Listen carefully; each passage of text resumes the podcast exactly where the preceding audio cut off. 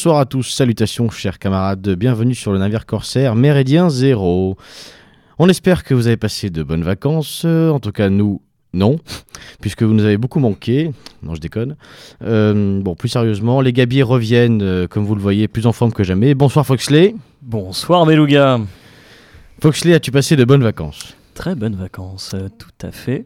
Vacances quand même chargées en actualité malgré tout. C'est-à-dire de- Oula, et ben on se prend au moins euh, allez, euh, six bonnes lois euh, qui concernent le droit social euh, en à peu près trois mois.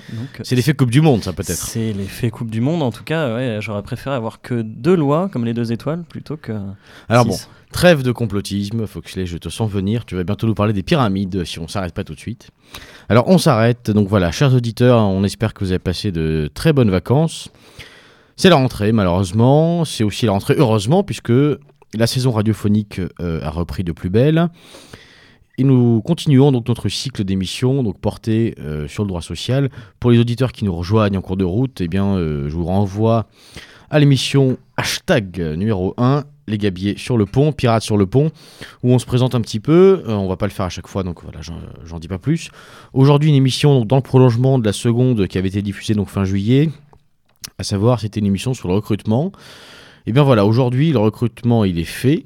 Et ça y est, on est embauché. You Euh, et donc, ce sont les premiers pas dans l'entreprise euh, qui vont nous occuper ce soir, puisqu'on va parler un petit peu de ce qui se passe à la fois au moment de la signature du contrat et euh, finalement de ce qui arrive eh bien, par la suite. Donc, ce qu'on sait, en tout cas des premiers pas dans l'entreprise en général, on connaît tous, à peu près tous j'espère, la période d'essai. Euh, Il y a plein de mythes que Foxley va, va s'acharner à déconstruire sur la période d'essai. Voilà. Alors, bon, chaque partie va s'observer durant cette période. Mais je crois que notre camarade Foxley a prévu une petite citation pour commencer cette Tout. petite émission. À fait. Euh, une des lois et une des grosses, grosses lois de cet été qui fait à peu près euh, plus de 100 pages, je crois qu'elle fait 160 pages, quelque chose comme ça, c'est la loi pour la liberté de choisir son avenir professionnel. C'est beau, hein C'est très très beau. Eh, C'est très très beau. Tu me fais pleurer. Oh, arrête, arrête, arrête. Euh, je voulais juste euh, vous donner les quelques mots du discours de Muriel Pénicaud, qui est donc la ministre euh, chargée du travail, c'est comme ça qu'on l'appelle. Ces mots qu'elle a prononcés à l'Assemblée nationale. Muriel Pénicaud, qui je crois a été DRH de Danone, Tout n'est-ce à pas? fait, ouais, tout à fait. Ancienne DRH de Danone, qui, alors, elle est présentée comme ayant euh, le background suffisant pour euh, être ministre, etc. C'est une personne de la société civile. Tout à fait, mais c'est aussi, euh, elle a les dents, je pense, très très très longues pour en arriver là. Et, Tant que c'est que les dents. Oh. tu me fais rêver. Euh, bref, je voulais juste vous donner euh, les quelques mots qu'elle avait dit à l'Assemblée nationale parce que je trouve que c'est très important, parce que ça condense toutes les évolutions sociales qu'on a eues depuis allez, les 10 ans et ça résume très très bien euh, ce dans quoi euh, ces personnes-là veulent nous emmener. Alors, je, alors, ça va être euh, un peu descendant, mais bon, voilà, je me lance. J'essaie de prendre la voix de Muriel. Bonjour à tous. Non, pas du tout. Allez. Elle dit C'est pourquoi nous faisons le pari avec ce projet de loi ambitieux de notre capacité collective à nous mobiliser pour créer cet espace d'émancipation sociale par le travail en ouvrant largement le champ des possibles. Faisons ainsi en sorte que la société française, plus unie, plus inclusive et portée par ses valeurs fondatrices de liberté, d'égalité, de fraternité, remporte la bataille mondiale des compétences, gage de performance économique et de progrès social collectif, et, in fine, de confiance partagée dans nos lendemains. Oh, c'est beau. C'est beau, hein. beau, c'est beau. Et c'est complètement révélateur de ce qui s'est passé les dix dernières années. On a performance, progrès, confiance, euh, progrès social, etc., etc. Avec ces mots-là, vous parlez le RH Félicitations. couramment et c'est fou. Je, vous faites le test en entreprise, faites le test même autour de vous.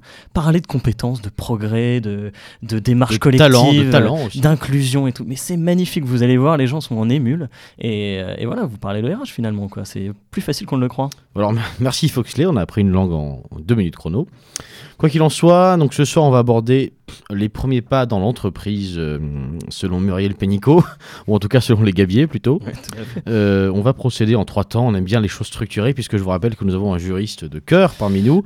Il aime donc bien les plans en deux parties, mais nous ferons un plan en trois parties puisque nous allons d'abord parler du contrat, qui est quand même le nerf de la guerre puisque c'est le document qui nous lie un petit peu, un petit peu beaucoup d'ailleurs, à l'employeur.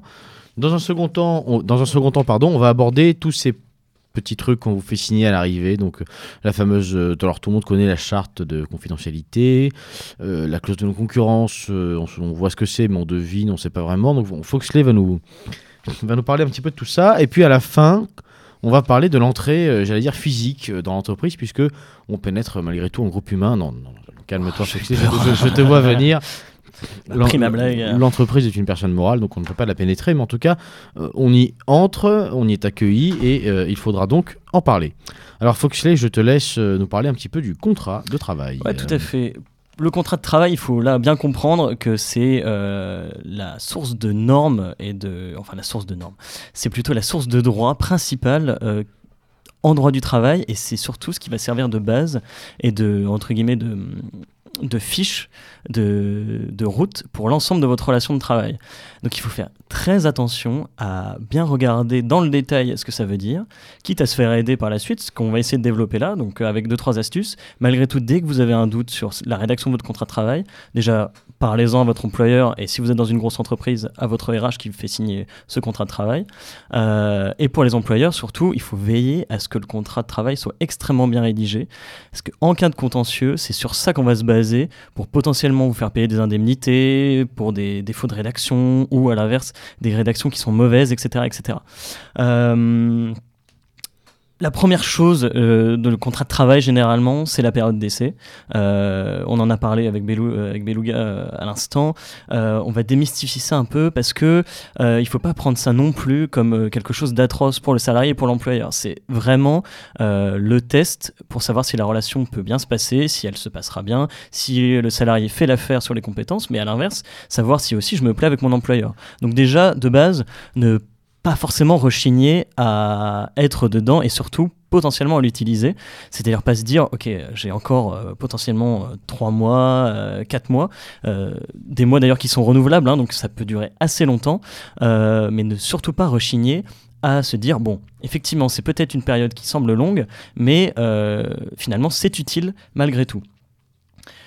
C'est aussi un moyen, comme je le disais, de résilier son contrat très facilement. Parce que Là, on a besoin, notamment pour l'employeur, d'aucun motif. C'est-à-dire que si je dis que le salarié ne fait pas l'affaire et que je résilie le contrat en utilisant justement cette période d'essai, eh ben c'est fini. Il n'y a aucun contentieux pratiquement possible. Alors évidemment, il ne faut pas le dire, je résilie la période d'essai parce que euh, j'aime pas trop sa couleur de peau, etc. ne soyez pas non plus totalement bête. Il faut absolument à l'inverse, ne rien dire. Vous dites, voilà, il n'a juste pas fait l'affaire. Vous ne vous étendez pas dessus. Plus On n'a pas de justification en fait à donner euh, outre mesure. C'est vraiment le, le, le, le test. C'est vraiment ça. Il faut vraiment voir ça comme un test. Et à l'inverse aussi pour le salarié, euh, on peut partir d'une période d'essai, etc. Euh, sans problème. Bon, alors on reviendra dans d'autres émissions dessus. Il faut faire aussi attention potentiellement avec le chômage, etc. Je ne vais pas développer ici parce qu'on a beaucoup de choses à voir, mais je mets quand même un petit, un petit point d'alerte. Deuxième euh, chose très importante du contrat de travail, c'est la durée euh, du contrat de travail et la durée de travail. Alors, la plupart du temps, c'est 35 heures, 39 heures. On peut être en convention de forfait, c'est-à-dire qu'on ne décompte plus euh, le temps de travail. Ça, c'est le fameux, pour préciser, ça, c'est le fameux forfait jour, en fait. Tout hein. à fait, c'est la convention de forfait jour. Alors, Donc, on n'est on est plus payé non plus à l'heure, mais à la journée, c'est bien ça Tout à fait. Alors, c'est pas qu'on n'est pas payé à la journée ou à l'heure, c'est qu'on ne décompte plus le temps de travail de la même façon. C'est-à-dire que les 35 heures, les 39 heures, ça permet d'avoir un seuil où, au-delà duquel on dépasse ce 35 heures, 39 heures, on rentre dans des heures supplémentaires qui ensuite entraîneront des majorations, etc. etc. Potentiellement aussi, on fera d'autres émissions là-dessus. Mais ce qu'il faut bien comprendre, c'est que quand on passe par exemple en convention, convention de forfait jour, comme on ne décompte plus en heures, on décompte en jours par année ou par mois, on a un problème, c'est-à-dire que en gros, vous avez un contingent de jours à faire, je dis n'importe quoi, euh, de, de, mémoire généralement c'est autour de 260 euh, jours, etc. Entre, entre 220 et 260. Tout à fait. Ah, le RH c'est beaucoup plus précis que moi. Voilà. Ah, ça me fait peur. Bref, On ne décompte donc plus en heures et les heures supplémentaires eh ben, ne sont plus décomptées non plus. Donc c'est-à-dire que tant qu'on reste dans le contingent d'heures, donc vous pouvez faire euh, du 8h, 22h, on ne décompte plus en heures, Surprise. Au revoir, les heures supplémentaires. Donc très attention à ça, ne pas hésiter à négocier, quitte à négocier un entre guillemets un 39 heures, etc. euh, avec euh, potentiellement des, des modulations sur le temps de travail qui peuvent être inscrites dans le contrat de travail. Mais attention aussi, si vous n'êtes pas prêt à être en forfait jour, même si je le sais, il y a beaucoup de cadres qui sont en convention de forfait jour et que c'est entre guillemets un peu imposé et vous avez un peu le couteau sous la gorge. Mais si vous avez quand même que vous sentez qu'il y a un tout- une toute petite brèche, euh, pour moi, il ne faut pas hésiter à y aller. C'est entre guillemets plus sécurisant. Petit, petit bémol peut-être à ce que tu dis, euh, mon cher Foxley. Effectivement, le forfait jour, bon, euh, la première chose qu'on voit, c'est les heures sup. Il n'empêche que, et je pense que de toute façon, on refera une émission de toute façon sur l'organisation du temps de travail, donc ne soyez pas frustrés, chers auditeurs, si, si vous l'êtes. Puisque le forfait jour a aussi des très bons côtés. Puisqu'il permet, par exemple, à une mère de famille, eh bien, de pouvoir partir, euh, enfin voilà, euh, un coup de fil à 15h, votre fils est blessé, bon, ben, je peux partir du travail sans avoir à me soucier de rattraper les, les heures que je ne fais pas ce jour-là. Donc, c'est- Tout à ça fait, a aussi du bon. Je suis d'accord, mais là, Là, là- là n'est pas le sujet de ce soir, mais enfin, on en reparlera. oui, bah tu me parles autrement, s'il te plaît. Euh, attends. c'est- c'est- non. Troisième, euh, troisième chose à regarder, c'est le lieu de travail et la clause de mobilité. Alors, il faut bien séparer les deux choses. Le lieu de travail, en droit du travail, ça n'a un titre que indicatif. C'est-à-dire que ça peut être marqué ou pas. Généralement, en fait, on s'en fiche. Ce qui est très intéressant, par contre, c'est la clause de mobilité. Là, c'est ça qui va définir potentiellement votre mutation géographique euh, dans le futur ou euh, si jamais l'entreprise bouge, etc., vous allez devoir la suivre, etc. Généralement, il faut... Alors, il y a trois conditions. On dit qu'il faut qu'elle soit précise. Précise, en fait, c'est entre guillemets un faux semblant, c'est débile. Parce que précise, la, la jurisprudence, donc les, les juges considèrent que précis, c'est par exemple quand on dit France, c'est ok, c'est suffisamment précis. Donc euh, vous travaillez à Lille, euh, vous êtes muté à Marseille, votre clause de mobilité, elle marche. Donc voilà, ça fait un tout petit peu mal. Et elle a précisé, en plus, les juges ont précisé très récemment que ça marchait aussi pour potentiellement des établissements futurs. C'est-à-dire que vous regardez où est basée l'entreprise, etc. Vous vous dites, bon, finalement, euh, elle est quand même basée majoritairement à Lille. Et là, bim badaboum, euh, vous avez un si il faut évidemment que la clause de mobilité précise euh, Lille, etc., France et établissement futur, mais si elle précise ça, euh, un établissement qui est créé à Marseille, eh ben vous tombez dedans et là entre guillemets vous êtes un peu mort. Oui, mais alors, est-ce qu'on peut aussi éviter une mutation ou, en tout cas, est-ce qu'on peut, j'allais dire, modérer une mutation? C'est-à-dire qu'effectivement, je suis à Lille, on, on me mute de force un petit peu à Marseille avec cette fameuse clause. Est-ce que je peux demander, par exemple, en disant, voilà, ma femme, du coup, va me suivre, elle va perdre son travail, est-ce que je peux avoir une prime Euh, Est-ce que je peux, est-ce qu'on peut m'aider à trouver un appartement Est-ce qu'on peut m'aider à trouver une école pour mes enfants? Est-ce que on peut se servir aussi de l'entreprise, finalement, à travers une mutation pour changer aussi de, de- de cadre de vie? Bah, alors déjà, bon, il y, a- il y a plusieurs questions là, dans ce que tu ce que tu viens de poser. Oui, La- je, pose toujours des questions un peu cachées. ouais, je, vois, je vois bien, c'est des questions triangulaires euh, pour revenir sur les, les pyramides. Non, mais pour- en gros, la- la- la- la- une clause de mobilité, euh, déjà, elle est jamais une fois qu'elle est inscrite dans le contrat de travail, c'est un élément, ce qu'on a, enfin, c'est le lieu et le, le- la clause de mobilité, c'est des éléments substantiels du contrat de travail, c'est-à-dire que si on les modifie, si l'employeur les modifie uni- uni- unilatéralement, euh, c'est impossible sans l'accord du salarié. Donc, c'est-à-dire que le salarié pourrait dire non, non, non, non, moi je modifie pas ma clause de mobilité comme ça, etc., etc. Euh, malgré tout, euh, non, pardon, excusez-moi, je me suis perdu. Plutôt, perdu. je me suis perdu, je me suis perdu. Le- chose qu'on peut imposer aussi, c'est ce qu'on appelle, c'est basé sur les libertés fondamentales, euh, notamment. Alors, il faut d'abord un délai de prévenance aussi quand on fait bouger le salarié, etc., quand on utilise la clause de mobilité. Mais le, principe des libertés fondamentales et notamment, par exemple, le droit à la famille, etc. C'est-à-dire que si je justifie que euh, mes enfants en sont scolarisés dans telle école, que mon conjoint travaille depuis euh, 10 ans à Lille, qu'il a une situation stable, etc., etc., c'est ce qu'on appelle un faisceau d'indices. Donc il faut donner le maximum de faits possibles. Là, on pourra opposer à l'employeur, non mais attendez, là, vous voyez, vous me faites bouger, mais moi, ma situation familiale euh, est tellement, entre guillemets, restrictive, si j'ai envie, de, si je puis dire, que euh, vous pouvez, entre guillemets, modérer cette clause de mobilité. Et donc, est-ce que ça peut marcher aussi pour le réseau personnel du salarié? Typiquement, euh, je suis président du club de foot du coin. Donc j'ai 200 personnes qui comptent sur moi. J'ai été élu pour 5 ans il y a un an. Je gère un budget de, en amateur de, je sais pas, 300 000 euros par an.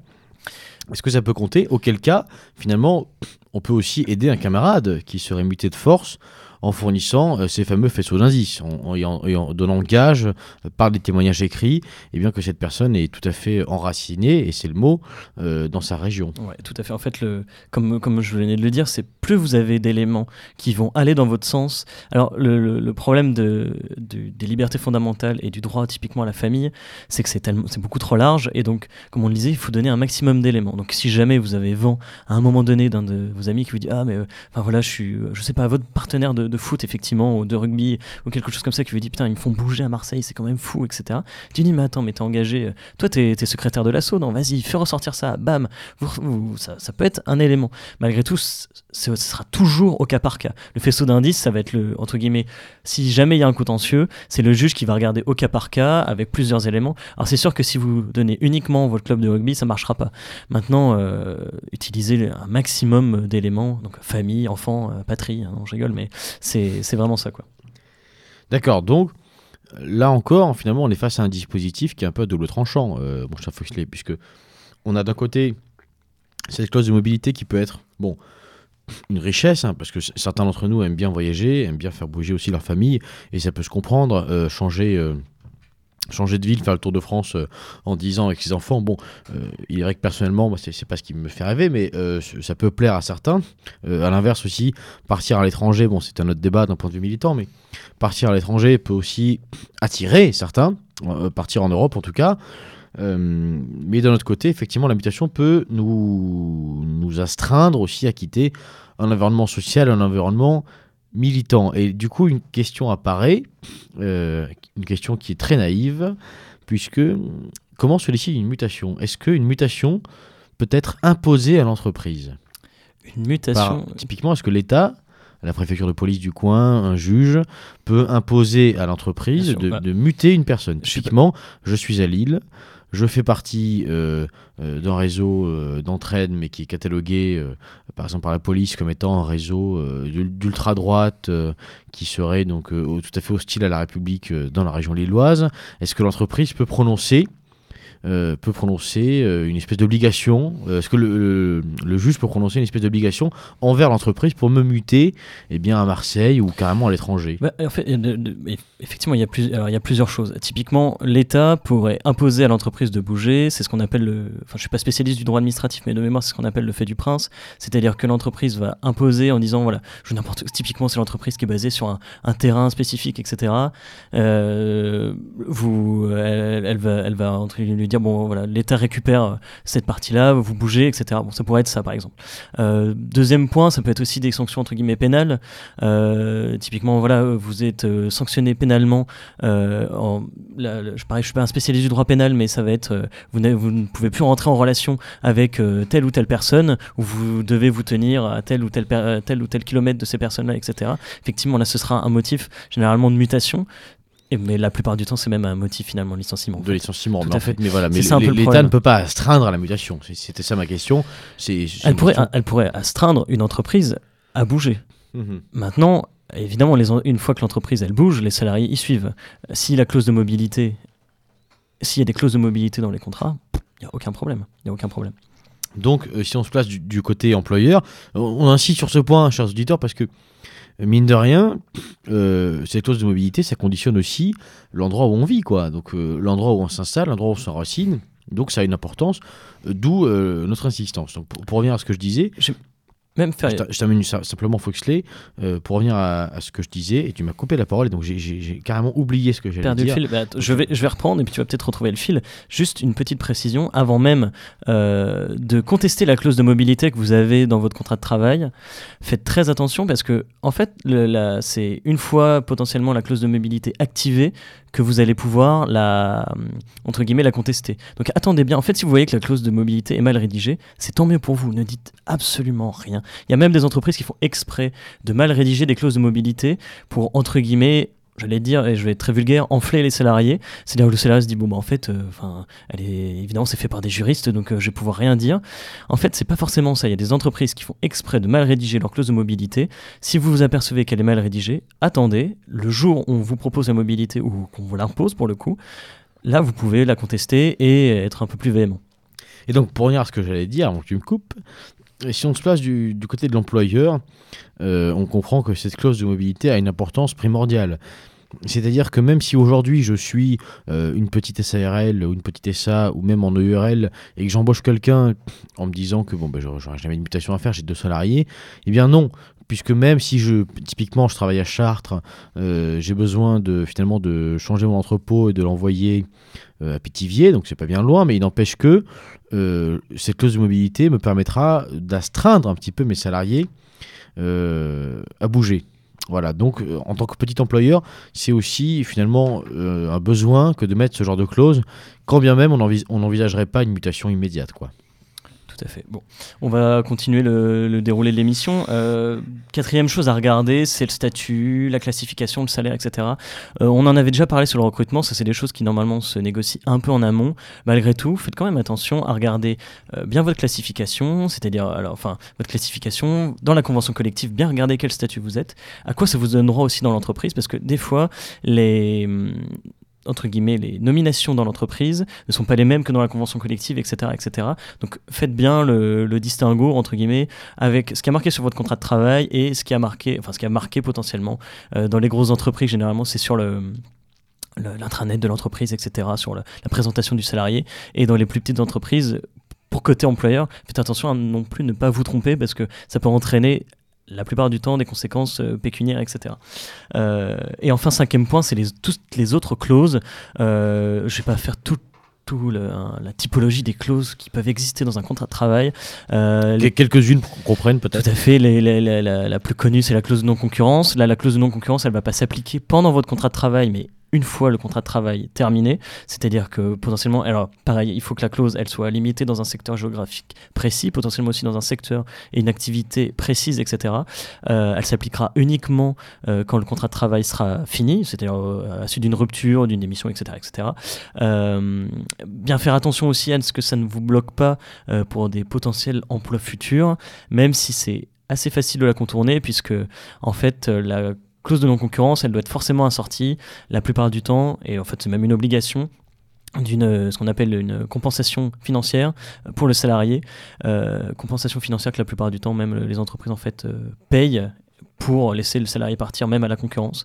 Euh, clause de concurrence à pas euh, confondre avec la clause d'exclusivité euh, qui n'a rien à voir et qui là la clause d'exclusivité s'inscrit clairement dans l'exécution de votre contrat de travail et c'est typiquement ne pas faire un autre emploi à côté de celui que vous êtes en train d'exercer, etc., etc. Donc, Alors ça, ça c'est une importance puisque si, si, je veux rendir mes fins de mois et que j'ai ce genre de clause, eh bien je ne peux pas ou en tout cas non, ce, n'est simplement pas possible. La, la plupart du temps les clauses d'exclusivité, elles sont euh, limitées pareil à une certaine activité. Euh, je, dis n'importe quoi, vous travaillez dans le milieu de la restauration, c'est euh, ne pas faire des heures sup chez le restaurateur du coin. Voilà, c'est ça, exactement.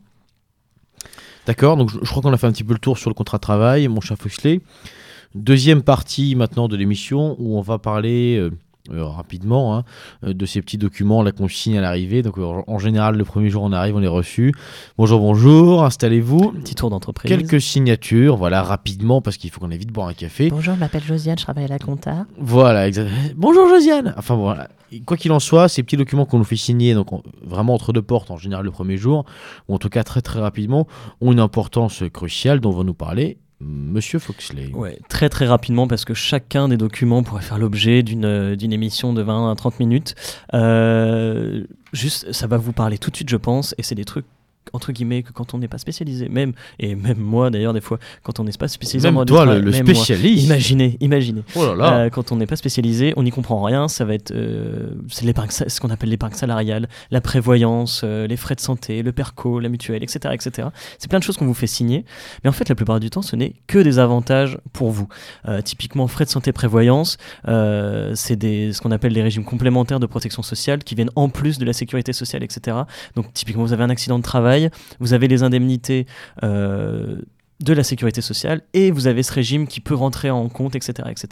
La plupart du temps, euh, les bénéficiaires peuvent être aussi vos enfants, votre conjoint, euh, et c'est aujourd'hui obligatoire euh, pour tous les employeurs. Donc euh, n'hésitez surtout pas à les signer et faites-le. Pareil pour ce qui est plus épargne salariale, euh, plan d'épargne retraite, PERCO, etc. Où généralement il y a des plus-values, il y a des systèmes fiscaux, fiscaux excusez-moi, beaucoup plus avantageux et même à certains moments des transferts d'un compte à l'autre, etc., qui permettent d'avoir un abondement et donc des majorations financières. Merci, merci Foxley. Donc effectivement, une partie un peu rapide hein, sur les documents signés, puisque peut-être qu'on y reviendra, en tout cas sur certains, euh, un petit peu plus tard. Dernière partie, euh, non pas de l'émission, mais en tout cas dernière partie sur les premiers pas dans l'entreprise, euh, l'entrée physique est bien dans cette entreprise. Alors quand on rentre dans une entreprise, quelle que soit sa taille, on rentre dans une équipe de travail, puisqu'on pénètre en fait un groupe humain. Voilà, on a 5, 6, 7, parfois 10 personnes qui sont habituées à travailler ensemble au quotidien, qui se voient tous les jours. On passe plus de temps avec son collègue qu'avec sa femme, donc bon, on prend des habitudes avec lui. Et donc, quand on rentre euh, chez les gens, finalement, quand on rentre dans leur intimité, puisque euh, la relation euh, de collègue, ça a une certaine forme d'intimité, euh, il faut savoir prendre sa place sans donner l'impression finalement de chambouler un ordre qui est établi. alors ça c'est compliqué, c'est d'autant plus compliqué pour nous, sympathisants de notre famille de pensée, euh, qu'il faut savoir eh bien, euh, montrer certains visages sans tout dévoiler, sans tout dévoiler ce que nous sommes. Alors comment faire? Naturellement, j'allais dire, quand on rencontre des brebis et qu'on est soi-même peut-être pas un loup, mais en tout cas euh, un petit loup, on aurait tendance à vouloir prendre un petit peu, et je vais employer un anglicisme, mon cher Tesla, je sais que nous écoutes, alors bouge-toi les oreilles, nous te saluons. Et donc, euh, quand on est un loup dans un troupeau comme ça, on a tendance à vouloir prendre le lead, c'est-à-dire finalement s'affirmer, parce que naturellement, quand on a des convictions, quand on a une éthique de vie, quand on a euh, des principes, spontanément, en fait, on, émerge, hein. on émerge au-delà de tout ça. C'est très prétentieux ce que je dis, mais il n'empêche que c'est vrai. Et donc, cette tentation de prendre le lead, il faut aussi savoir la ravaler, notamment dans certains domaines où euh, l'expérience joue pour beaucoup. Donc, en fait, l'entrée dans l'entreprise, euh, c'est un jeu humain. Donc, il n'y a pas de règles écrites. On ne va pas vous donner d'astuces euh, précises là-dessus, mis à part celle qui consiste à dire que il faut savoir manœuvrer habilement avec les uns et les autres.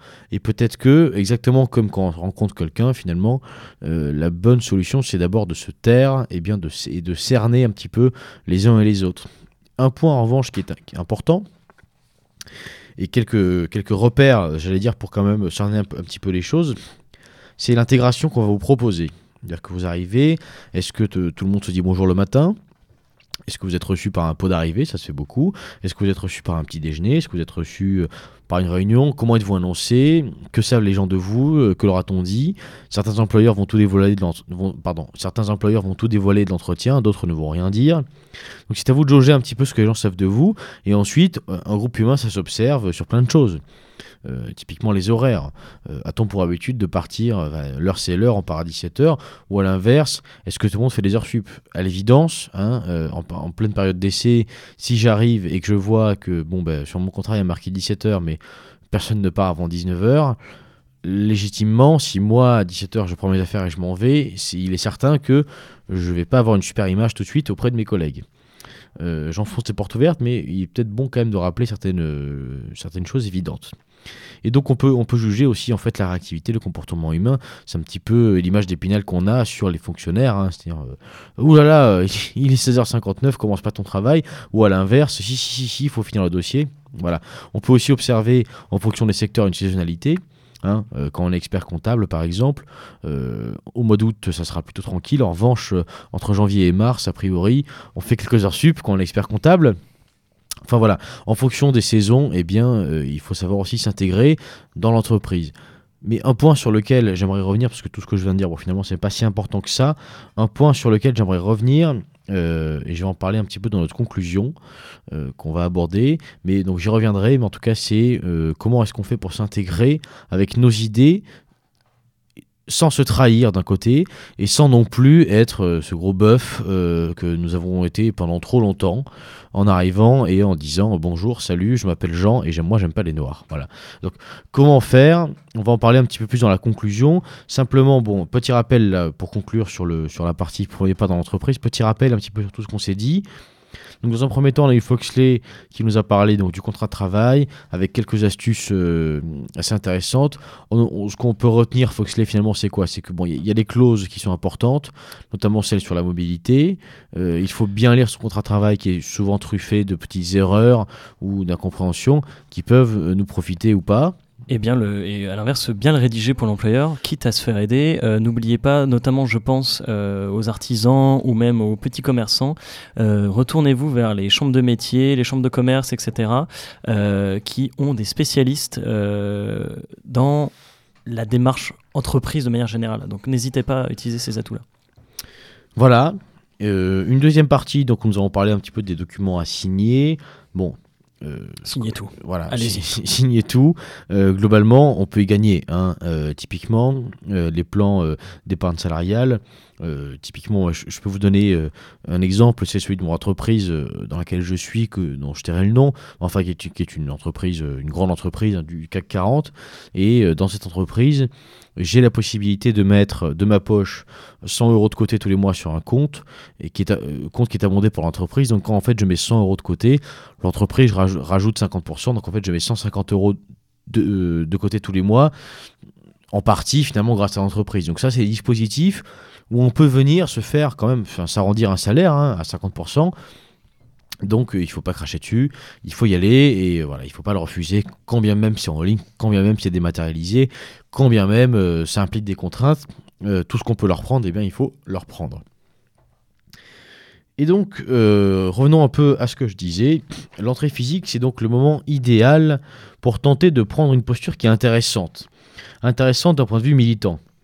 En fait, cette posture, c'est quoi? C'est celle d'un collègue, ou d'un patron d'ailleurs, qui est consciencieux, c'est-à-dire qui fait bien son travail. Comme je le disais euh, dans la première ou seconde émission, euh, nous devons être les meilleurs partout.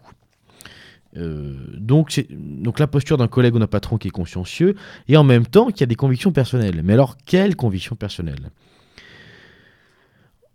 Ce qu'on peut montrer, c'est un système de valeurs. Ça sera un très bon début. Quand on a une religion, on peut se cacher derrière. hein. Quand on est chrétien, on peut dire non, je- j'ai la valeur chrétienne. Euh, quand on n'a pas de religion, on peut aussi se- cacher derrière une certaine éthique de vie. Typiquement, euh, le bon début, c'est euh, le repas du midi. On aura forcément cette scène où tous les collègues vont manger chez McDo. Bon, bah, qu'est-ce que tu fais, Jean-Mich? Tu viens avec nous manger au McDo ou pas? Eh Bien non, non. Dans ce cas-là, dire oui bêtement, suivre le mouvement comme un agneau, c'est se trahir, c'est se mentir à soi-même, puisque normalement, chaque sympathisant dans une famille de pensée qui respecte refuserait d'aller déjeuner chez McDo. Et on peut tout à fait, à ce moment-là, proposer une alternative à ses collègues, et d'ailleurs donc les tirer vers le haut, plutôt que de refuser bêtement et d'aller dans son coin. Dire, mais non, les gars, vous allez aller chez McDo, vous allez payer euh, euh, 11 euros un truc moyennement bon qui fera que vous aurez faim deux heures après. Moi, je vous propose pour le même prix, on va se faire euh, le bistrot du coin, ça sera aussi bien et on mangera mieux. Alors ça, c'est un exemple qui est ultra bateau, qui est complètement bête, mais qui n'empêche révélateur, puisque c'est une occasion, le repas du midi, c'est une première occasion de dire, bah, oulala, là là, celui-là, Jean-Michel, il a des convictions, il y tient, euh, ça déconne pas, c'est du sérieux, c'est du carré, mais en même temps, il n'est pas chiant. Il n'est pas chiant parce qu'il nous agresse pas à nous dire le McDo, c'est l'Amérique, c'est la mondialisation, c'est machin, c'est machin, etc., etc. Donc une posture qui est intéressante euh, de ce point de vue-là. Alors voilà, euh, chers camarades, notre famille de pensée, elle est phagocytée par, euh, par un mode de réflexion, un mode de pensée qui, qui nous place sans cesse au-dessus des autres. hein. Euh, phrase type de ce mode de pensée, mes collègues, c'est tous des gros débiles, ils regardent TF1. Certes, mais pour autant, l'arrivée dans une, dans une entreprise, et de manière générale la vie d'une entreprise, nous offre des occasions d'être des modèles et de montrer nos faces les plus attirantes à nos collègues. La conviction, le bon sens, la soif de liberté. Autant de choses qu'on peut mettre en avant pour séduire. Ben oui, notre rôle, c'est de séduire. Faire de l'entre-soi, c'est ce qui se fait globalement. hein, je vais pas me faire que des amis, mais c'est ce qui se fait globalement dans nos milieux depuis euh, une cinquantaine d'années. Bon, je crois qu'au bout de 50 ans, on peut légitimement dire que ça ne marche pas. Euh, nous sommes le peuple, eh bien oui, soyons le peuple, mais euh, soyons dans le peuple et séduisons-le avec ce que nous avons de plus beau, à savoir la conviction, le bon sens, la soif de liberté et bien d'autres. Chacun a ses propres valeurs. Typiquement, parler d'immigration à la première post-clope, c'est certain que ça vous condamnera. hein. Euh, J'arrive, euh, on parle des, migrants de l'Aquarius, moi je me lance comme un bœuf en disant, euh, de toute façon qu'ils crèvent tous, j'en veux pas, ils sont pas chez eux. Bon ben voilà, vous pouvez dire adieu à votre vie sociale en entreprise, c'est fichu. En revanche, à la même post-clope, eh bien, ne rien dire sur ce sujet et euh, parler local, euh, parler euh, culture locale, parler d'artisans d'à côté, parler du, spectacle d'à côté, parler de la région, montrer qu'on est amoureux de la bouffe, montrer qu'on aime la France pour ses belles choses, etc., etc., etc., et dévoiler finalement une à une nos idées, hein, une par une, et l'immigration, qui est globalement le sujet qui fâche en général, eh bien, honnêtement, est-ce qu'on pourrait pas s'en passer? L'immigration, c'est important, d'accord? Nous sommes tous d'accord que c'est une menace première, que euh, nous sommes sous, l'occupation finalement des, de plus en plus, en tout cas pour les Parisiens, nous sommes sous une forme d'occupation, en tout cas euh, pour les citadins. Mais honnêtement, ceux qui ont un petit peu évolué, ceux qui ont euh, une petite culture politique, auront compris rapidement que euh, l'immigration, pour citer euh, le slogan d'un feu mouvement, l'immigration est une arme du capital, elle n'est rien d'autre. L'immigration est un outil. Donc arrêtons de nous griller dans nos différents emplois, arrêtons de nous griller socialement à cause de ça. Mettons-le de côté. No- notre combat est ailleurs. Le jour où tout le monde aura à cœur de, de- de manger localement, de travailler localement, l'immigration ne sera même plus un sujet. Voilà, voilà, chers camarades, euh, ce que je tenais à dire sur notre intégration au sein de, au sein de l'entreprise. Foxley, tu souhaites rajouter quelque chose à ce sujet Ah, peut-être je veux juste dire que tu parles bien quand même. hein. Merci, euh, merci mon cher.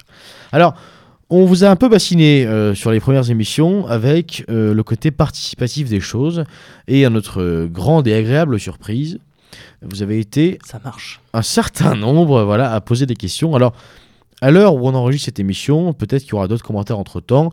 Navré pour ceux qui ne seront pas cités ce soir, mais c'est promis, on parlera de tout le monde, mon cher Foxley, n'est-ce pas? Tout à fait. Et puis dans les 300 commentaires qu'on a eu, il faut quand même faire une Euh, sélection. 300-400 même, euh, n'est-ce pas? Voilà, alors je vais commencer. Bon, alors une petite dédicace, euh, voilà, ça y est, on est sur Skyrock. Une, petite- une petite dédicace à Astucieux, voilà, sur le site des Méridiens Zéro, qui ne pose pas de questions, mais qui, qui est en fait le premier à avoir commenté. Alors bon, ben, on- Merci à toi, astucieux. Merci astucieux, voilà. Maintenant, on passe aux questions. On a monsieur Anne Talfazer, je ne sais, joli pseudo, bien choisi. Je, ça serait intéressant de dire pourquoi, euh, d'ailleurs, Anne Talfazer. Euh, pourquoi ce, beau pseudo Enfin, en tout cas, Anne Talfazer nous a posé une question sur euh, le site Radio Méridien Zéro, où je rappelle que chacun peut venir poser des questions.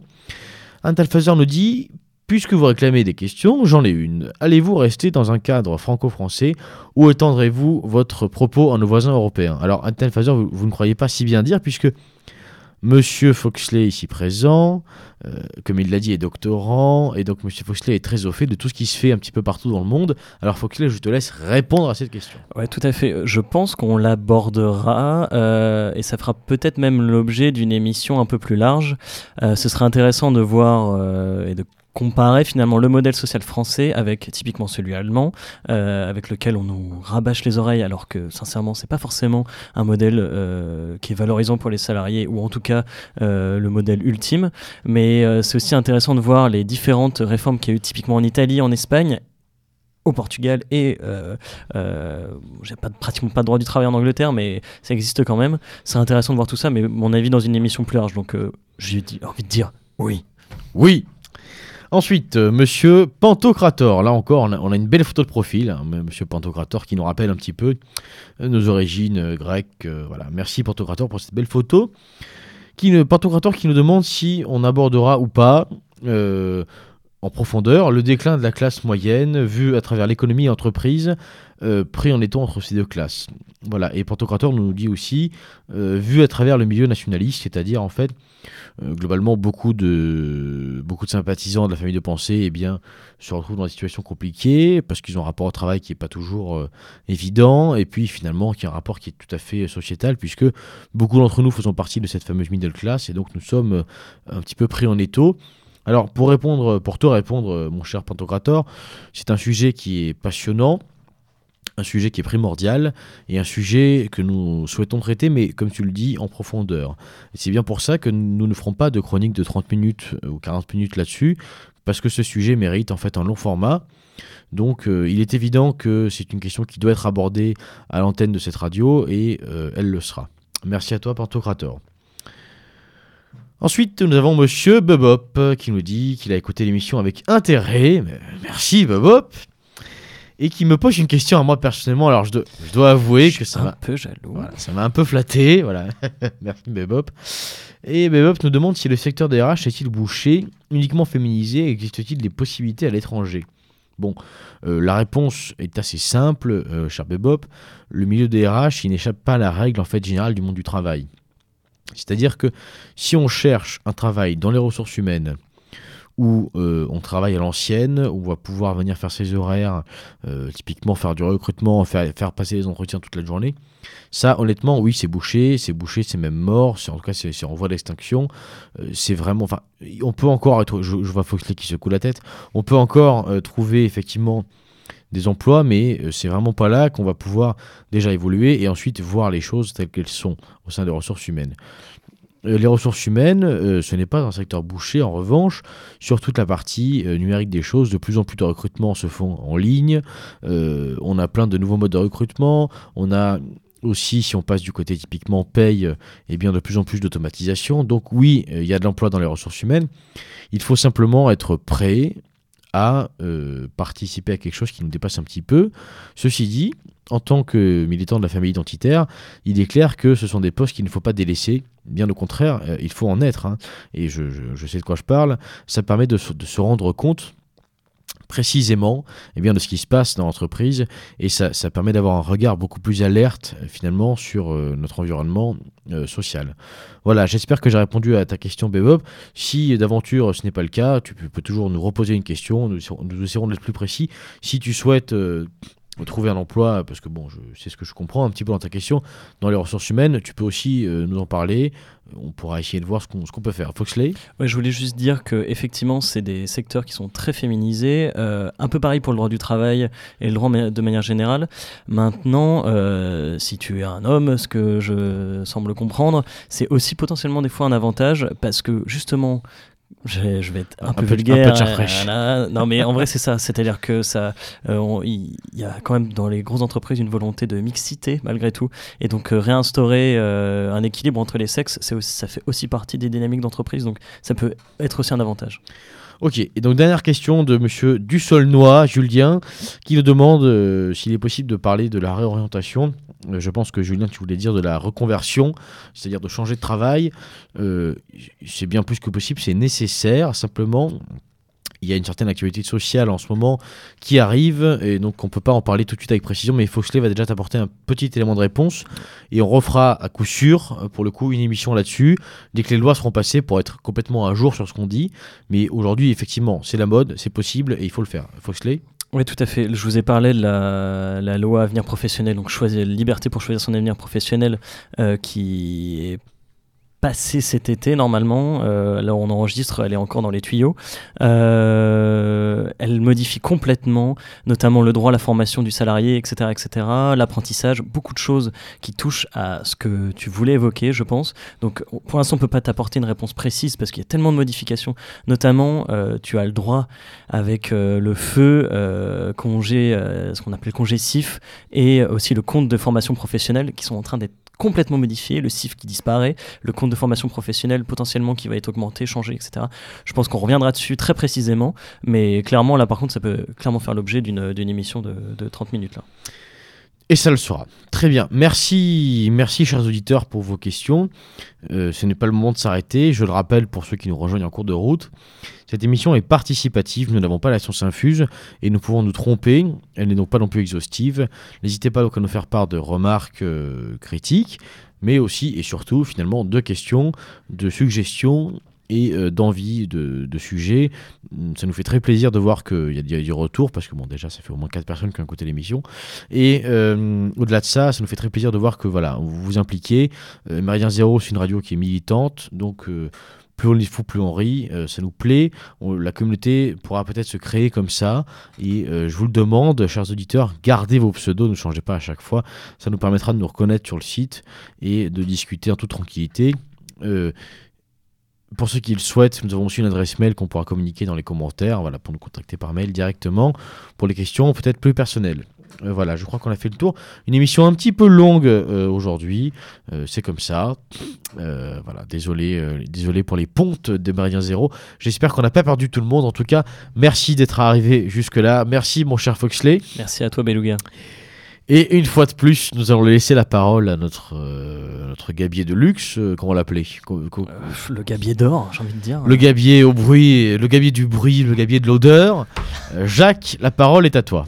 Je serai le président de tous les Français. Tous les Français. Tous les Français. Tous les Français. Tous les Français.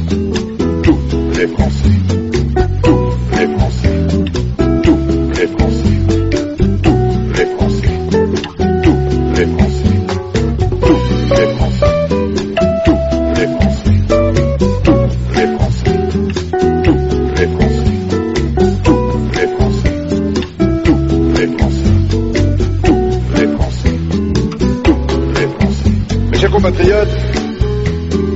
Serai le président de tous les Français, de tous les Français.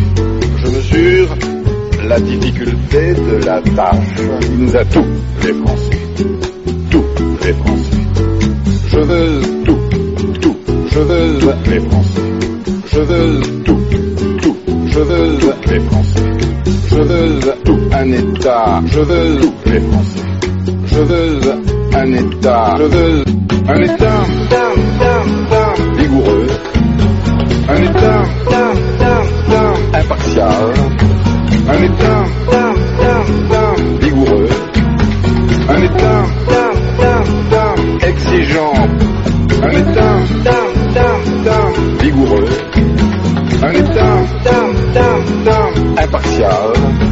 Un État exigeant. Un État. Je serai le président de